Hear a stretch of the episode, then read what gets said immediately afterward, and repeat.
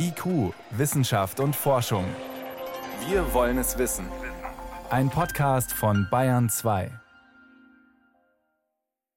Heute geht es um Liebe. Oxytocin, das berühmte Kuschelhormon, wird offenbar überschätzt, so die Aussage einer aktuellen Studie. Dem gehen wir nach. Außerdem Glaubt man manchen Büchern, dann sind Bäume die besseren Menschen, kommunikativ und fürsorglich. Eine neue Untersuchung kratzt allerdings am Image von Birke, Eiche und Co. Und erneut ist ein HIV-Patient geheilt worden, inzwischen der dritte. Wir sprechen über den sogenannten Düsseldorfer Patienten. Wissenschaft auf Bayern 2 entdecken. Heute mit Birgit Magira. An der Uniklinik Düsseldorf ist ein Patient mit HIV-Infektion vollständig geheilt worden. Er ist der dritte Mensch, bei dem das Virus nachweislich aus dem Körper verschwunden ist. Behandelt wurde der Mann, der, wie die beiden anderen auch, außerdem an Krebs erkrankt war, mit Hilfe einer Stammzelltransplantation. Vor der Sendung konnte ich darüber mit Jürgen Rockstroh sprechen. Er leitet die Infektiologie an der Uniklinik Bonn und ist seit Jahrzehnten in der HIV- und AIDS-Forschung tätig. Zunächst ging es darum, was genau denn die gespendeten Stammzellen mit dem HIV-Virus im Körper gemacht haben. Das Besondere an der Stammzelltransplantation ist ja, dass man sozusagen von einem Spender neue Zellen bekommt. Dazu müssen ja erstmal die alten Zellen alle umgebracht werden. Das ist eine Möglichkeit, dann auch erstmal alle Zellen von HIV zu befreien. Das Problem ist nur, dass natürlich das Umbringen von Zellen auch mit vielen Problemen verbunden sein kann. Also im Grunde genommen kriegen die Leute häufig dann eben eine Chemotherapie, kriegen eine Ganzkörperbestrahlung und dann werden diese neuen Zellen sozusagen verabreicht und man versucht dann Zellen vor allen Dingen zu geben, die den Eintritt von HIV schwierig machen. Das ist so das grobe Konzept. Könnte man denn in absehbarer Zeit zum Beispiel mit so einer Technologie wie CRISPR-Cas diese ganz speziellen Stammzellen, die dann Eintritt des Virus in die Zellen verhindern, selbst herstellen? Also es gibt ja schon gentherapeutische Ansätze und das Problem war ja immer, dass man dann eben nicht alle Zellen erreicht. Das heißt also, die Frage ist immer, kann man einen gentherapeutischen Ansatz entwickeln, der schafft, alle Zellen zu modifizieren? Wie stehen denn da die Chancen? Ich würde mal sagen, die Chancen stehen nicht so wahnsinnig doll, aber muss man einmal unterscheiden, erreicht man wirklich eine komplette Heilung, wie bei diesen drei Fällen, die Sie angesprochen haben, oder erreicht man einfach eine Situation, wo man ohne Therapie keine HIV-Vermehrung mehr hat, also sozusagen der Körper selber durch das Immunsystem zum Beispiel HIV in Schach hält. Aber man glaubt, dass es wahrscheinlich eine Kombination von vielen verschiedenen Interventionen ist, also zum Beispiel so eine gentherapeutischer Ansatz plus therapeutische Vakzine plus breit neutralisierende Antikörper. Also ein ganzes Arsenal an verschiedenen Interventionen in der Hoffnung, dass man in der Kombination und auch eben der Stimulation des körpereigenen Immunsystems hier eine bessere Kontrolle von HIV erreicht. Aber man war da schon auch sehr zurückhaltend und sagt, das ist etwas, was eine ganze Weile dauern wird. Immer daran denken, dass die Therapie ja sehr zuverlässig bei allen zu einer kompletten Kontrolle der HIV-Vermehrung führt und eben auch dann entsprechend Erholung des Immunsystems und einer guten Prognose. Deswegen haben wir natürlich jetzt auch eine sehr, sehr, sehr gute HIV-Therapie und daran muss sich natürlich auch so ein neuer Ansatz messen. Nochmal kurz zurück zu den drei geheilten Patienten. Sie haben es schon angedeutet, diese Stammzelltransplantation, das ist keine Methode, die man jetzt in der breiten Masse auf alle HIV-Infizierten anwenden könnte. Warum nicht?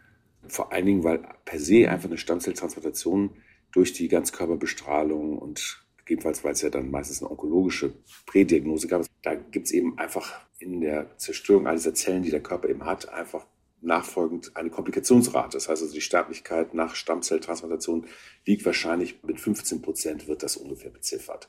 Und sie werden natürlich bei einer Infektion, die man ja ohne Probleme mit behandeln kann, jetzt nicht eine Intervention machen, wo 15 Prozent dann versterben. Ne? Das andere ist natürlich, dass ja nur die eigentlich besonders erfolgreich waren, die diese modifizierten Stammzellen bekommen haben, wo der Spender also Mutationen aufwiesen. Und das werden sie auch nicht für jeden haben, dass man so einen Spender dann findet. Und man muss kritisch anmerken, es gibt also auch Fälle, wo es nicht geklappt hat. Das heißt, die alleinige Stammzelltransplantation mit diesen ausgesuchten Zellen ist auch nicht unbedingt die Lösung für alle.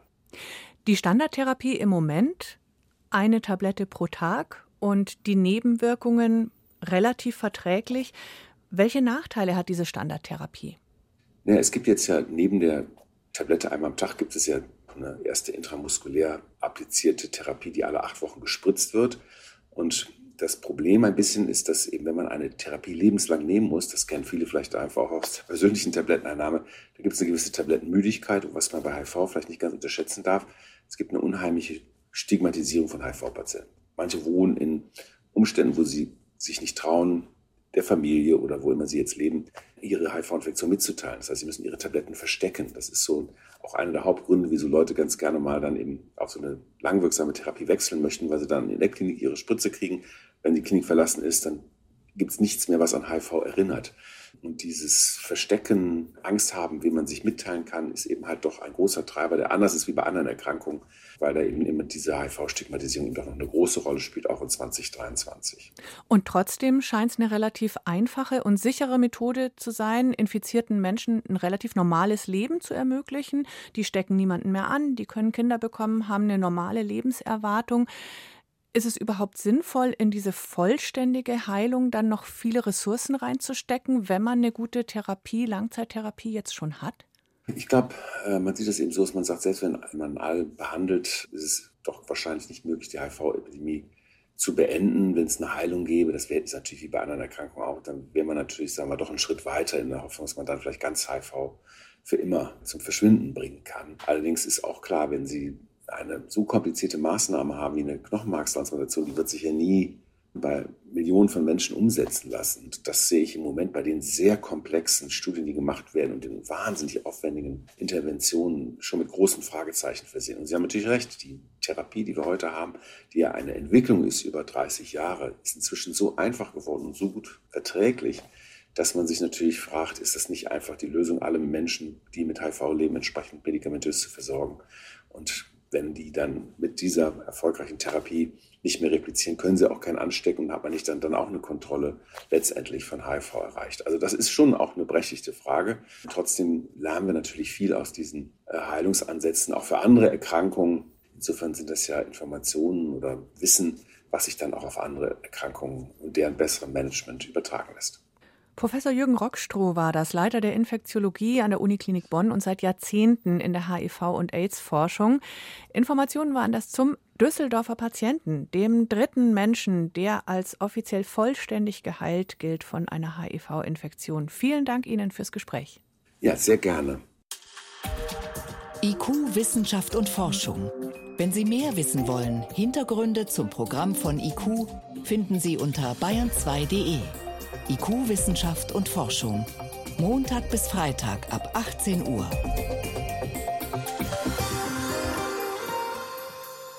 Bäume sind auch nur Menschen. Bücher über den Wald und vor allem über kommunikative, freundliche Bäume verkaufen sich gut. Deutschlands bekanntester Förster Peter Wohlleben hat den Trend ausgelöst. Oft ist da von einem sogenannten Wood Wide Web die Rede, also einem Kommunikationsnetzwerk zwischen Baumwurzeln und Pilzfäden im Waldboden. Und auch wie Bäume scheinbar gegenseitig füreinander sorgen. Eine aktuelle wissenschaftliche Arbeit zeigt allerdings, die Belege für so ein Wood Wide Web sind dürftig. Oder um die Enttäuschung gleich vorwegzunehmen, Buche, Kiefer und Co. können richtig gemeine Eltern sein. Renate L. berichtet. Justine Karst von der University of Alberta im westkanadischen Edmonton wunderte sich, Immer wieder zitieren Autoren, Waldschützer, Journalisten erstaunliche Erkenntnisse über ein Wood Wide Web, mit dem Bäume untereinander kommunizieren. Aber sie kannte die Forschung dazu nicht. Ich dachte, vielleicht bin ich nicht auf dem neuesten Stand der Forschung, kenne nicht alle Studien, denn einige Thesen sind ziemlich gewagt. Also hat sie gründlich nachgelesen. Im Kern geht es um die Funktion von Mykorrhiza, also der Verbindung von Baumwurzeln und dem unterirdischen Teil von Pilzen. Diese Pilzfäden oder Hyphen verbinden sich mit Baumwurzeln zu einer Symbiose. Der Pilz erschließt Nährstoffe für den Baum und bekommt im Gegenzug dafür Kohlenhydrate. Der populäre Begriff Wood Wide Web steht für die Idee, dass sich diese Mykorrhiza zu Netzwerken verbindet, die einen Austausch zwischen einzelnen Bäumen ermöglichen. Justine Karst hat jetzt die wissenschaftlichen Studien zu diesen Netzwerken genauer unter die Lupe genommen. Vor allem drei zentrale Thesen. Erstens, Mykorrhiza-Netzwerke sind in Wäldern weit verbreitet. There is only five mapping studies Nur in fünf Studien wurden die Verbindungen zwischen Bäumen über Mykorrhiza-Netzwerke kartiert. Und nur mit Analysen an einzelnen Punkten. Wir wissen also nicht, wie lange die Verbindungen bestehen. Auf dieser Basis zu sagen, dass die Netzwerke weit verbreitet sind, ist etwas voreilig. Für solche Kartierungen braucht man genetische Analysen. Die sind sehr aufwendig und deshalb so selten. Zweite These. Nährstoffe fließen durch die Netzwerke von älteren zu jungen Bäumen und stärken sie durch diese Versorgung. Das wurde vor allem durch Experimente im Gewächshaus untersucht. Es fehlt ein überzeugender Beleg, dass physische Verbindungen über ein Netzwerk nötig sind, um diese kleinen Mengen an Nährstoffen zu transportieren. Nährstoffe können auch durch das Wasser im Boden von Baum zu Baum fließen. Und Co-Autor Jason Hoxima von der University of Mississippi ergänzt, die Studien zeigen gar nicht immer, dass junge Bäume von alten profitieren. Denn die Netzwerke können auch eine Konkurrenz ermöglichen, sodass Nährstoffe vom Sämling weggezogen werden. Dritte These. Alte Bäume versorgen bevorzugt ihren eigenen Nachwuchs. Dazu gibt es nur wenige Experimente. Ein Gewächshausexperiment zeigt den bevorzugten Austausch zwischen verwandten Baumsämlingen, aber in der Natur wurde auch das Gegenteil beobachtet. In einer Feldstudie wurde untersucht, ob Baumsämlinge besser gedeihen, wenn sie in der Nähe von verwandten Bäumen stehen, von denen sie abstammen, oder von nicht verwandten. Und da zeigte sich, dass sie in der Nähe von verwandten Bäumen viel schlechter gediehen und dass die Mykorrhiza-Pilze diesen Effekt sogar noch verstärkt haben. Bilanz der Recherche: Es fehlen eindeutige Nachweise für Mykorrhiza-Netzwerke und hilfsbereite Bäume. Nicht nur die populärwissenschaftliche Literatur, auch Forschungsberichte zeichnen ein verzerrtes Bild. Wie konnte es dazu kommen?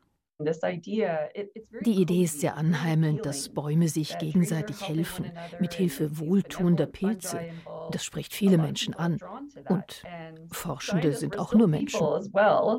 Viele Studien, vor allem für die dritte These, wurden vor der Veröffentlichung nicht extern begutachtet oder peer-reviewed, was als Qualitätssiegel gilt. Die Studie, die all dies jetzt auf den Prüfstand stellt, hat dieses Qualitätssiegel. Was sagt die Forstökologin Susanne Simard von der University of British Columbia dazu? Sie ist so etwas wie das Gesicht der Mykorrhiza-Netzwerkforschung in Nordamerika und reagiert erkennbar angefasst auf die Kritik. Ich publiziere seit Jahrzehnten darüber, peer-reviewed, und ich stehe dazu. Ich versuche zu verstehen, wie Ökosysteme funktionieren. Und sie reduzieren alles auf kleine Einheiten und sagen, es wurde das und das und das und das nicht gezeigt. Ich sehe das gesamte System. Und ja, es gibt mehrere Wege, über die Pflanzen Beziehungen haben und kommunizieren.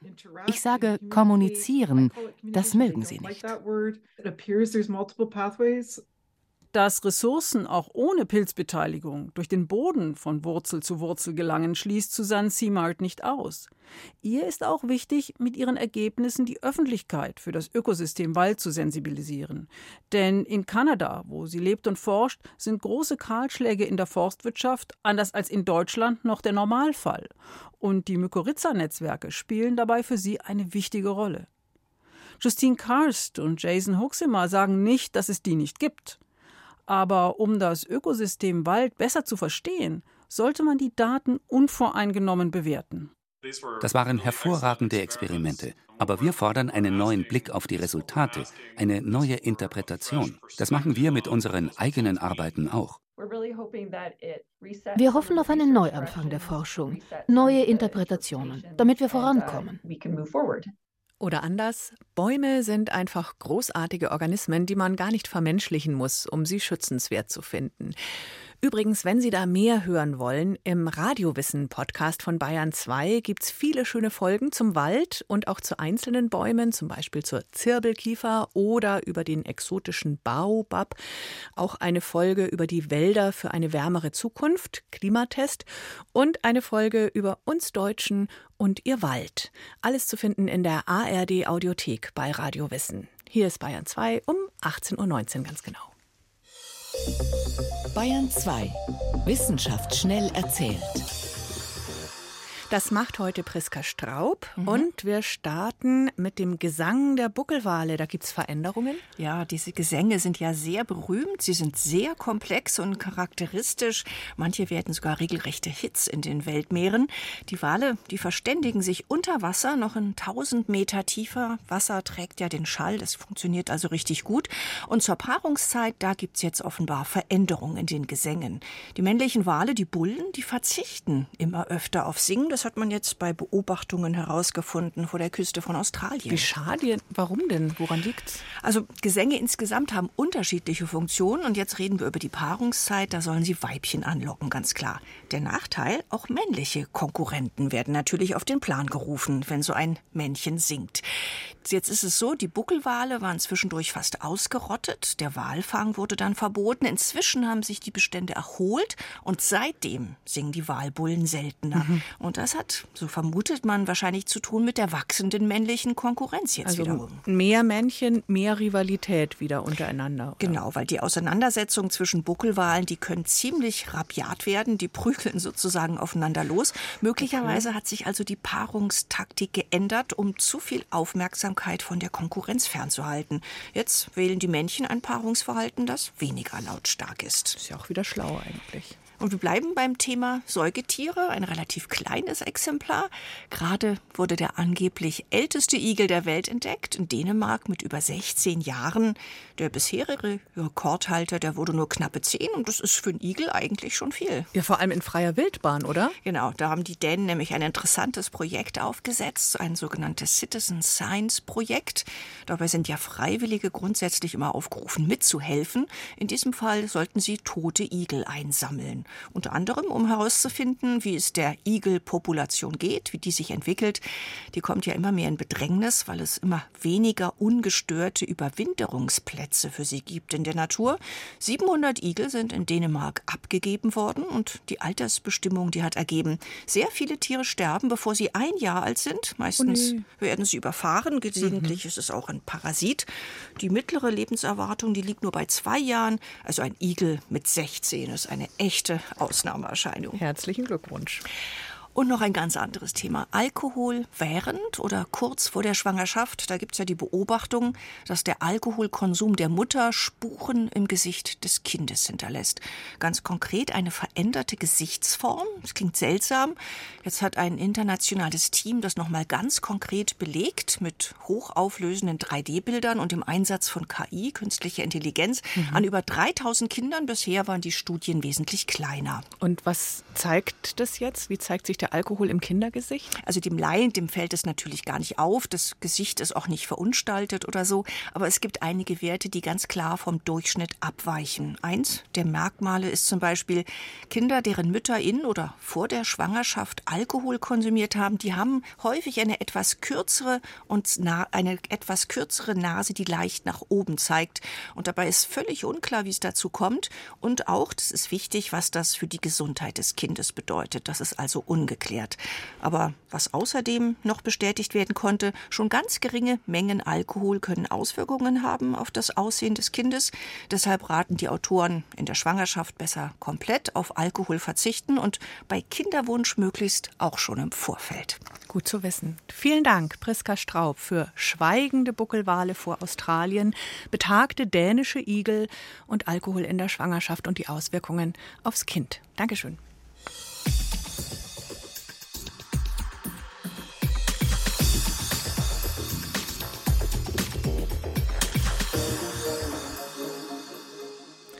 Das Spannende und zugleich manchmal Anstrengende an Wissenschaft ist, was heute noch gilt, kann morgen schon überholt sein. Außerdem, je genauer man hinschaut, desto mehr neue Fragen tauchen oft auf. So wie bei unserem nächsten Thema. Oxytocin gilt bisher als das sogenannte Kuschelhormon. Es sorgt unter anderem für langdauernde Partnerschaften. Ohne Oxytocin keine liebevolle Zuwendung, keine Säuglingspflege oder Bindungsbereitschaft. Jetzt hat dieses wohl berühmteste Hormon ein wenig an Glanz verloren. Oxytocin wird anscheinend überschätzt. Bei zwei Reporterin Jenny von Sperber. Love is in the air. Wissenschaftler, die das Hormon Oxytocin erforschen und damit sozusagen der Liebe auf der Spur sind, arbeiten oft mit Präriewühlmäusen. Und das hat einen guten Grund, erklärt der Zoologe Harald Luksch von der TU München. Es gab zwei sehr nah miteinander verwandte äh, Gruppen von Wühlmäusen. Die einen lebten in der Gebirge, die anderen in der Prärie. Und die in der Prärie, die sind eng verwandt mit den anderen, aber die in der Prärie, das sind also die absoluten Kuschelmäuse, die machen ein Paarbindungsverhalten, die bleiben also ihr Leben lang zusammen und die kuscheln viel und die kümmern sich liebevoll um die Jungen und so weiter. Während die im Gebirge, die eigentlich ganz ähnlich aussehen, die machen das völlig anders. Die treffen sich eigentlich nur, naja, mal zur Paarungszeit und danach ist das Männchen wieder weg und das Weibchen zieht die Jungen alleine auf und ist auch insgesamt sehr viel weniger bindungswillig. Forscher haben damals die Unterschiede zwischen den beiden Arten genau untersucht und festgestellt, dass die Wühlmäuse der Prärie deutlich mehr Rezeptoren für Oxytocin im Gehirn haben und sich vor allem dadurch stark von ihren eher distanzierten Verwandten im Gebirge unterscheiden. Seitdem gab es immer mehr Präriewühlmäuse in den Laboren der Hormonforscher. Ihre Oxytocin-Rezeptoren wurden manipuliert und geblockt und alles deutete darauf hin, Oxytocin muss das Bindungshormon sein. Auch bei anderen Säugetieren, wie dem Menschen. Es gab sogar Sprays, die diskutiert wurden, die man sozusagen als Mensch seinem Partner geben kann, damit der sozusagen am Abend nicht fremd geht, so ungefähr. Oder man hat versucht, Menschen zu helfen, die Schwierigkeiten haben, sich anderen Menschen zuzuwenden, wie beispielsweise an Autismus Erkrankte, und zwar indem man ihr Oxytocinsystem verändert. Aber all diese Ideen waren nicht sehr erfolgreich. Eine aktuelle Studie von amerikanischen Forschern hat jetzt einen Hinweis geliefert, warum. Oxytocin scheint ersetzbar zu sein. Die Neurologin Inga Neumann von der Uni Augsburg. Das Fazit der Studie können wir vielleicht so zusammenfassen, dass Oxytocin nicht das alleinige Peptid im Gehirn ist, das für Paarbindung oder das nicht alleinig für das Gefühl der Liebe verantwortlich ist. Es gibt sicherlich andere beteiligte Neurotransmitter, andere beteiligte Botenstoffsysteme, die hier eine wichtige Rolle spielen. Die amerikanischen Forscher hatten nämlich erstmals eine neue Methode angewendet. Sie haben genetisch veränderte Präriewühlmäuse produziert, bei denen die Rezeptoren für Oxytocin sozusagen herausgeschnitten waren. Die kleinen Labormäuse wuchsen also auf, ohne je Oxytocin nutzen zu können. Als erwachsene, schon verpaarte Mäuse haben die Forscher sie dann im Labor getestet und vor die Wahl gesetzt. Mit wem würden die manipulierten Mäuse die meiste Zeit verbringen? Mit ihrem Partner, mit einer fremden Maus oder allein? Das Ergebnis war nicht, was die Forscher erwartet hatten. Die Mäuse ohne funktionierendes Oxytocinsystem verhielten sich ganz genauso wie alle anderen Präriemäuse. Sie kuscheln gern mit ihrem Partner.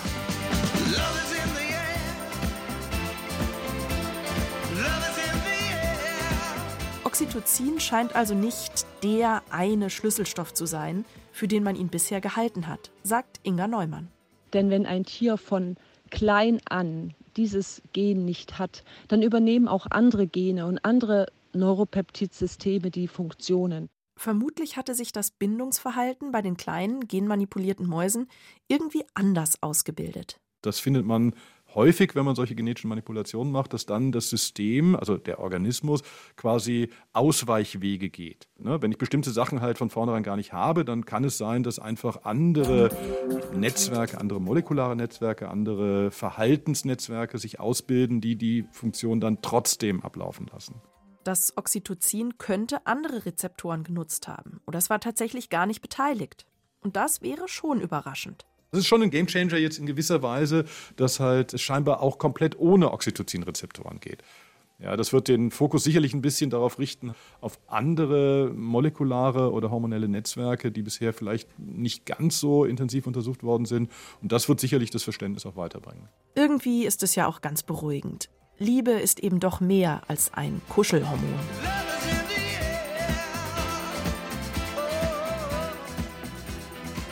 Jenny von Sperber über das offenbar überschätzte Oxytocin. Das war's für heute mit IQ Wissenschaft und Forschung in Bayern 2 am Rosenmontag. Falls Sie noch im Fasching unterwegs sind, viel Spaß dabei wünscht Birgit Magira.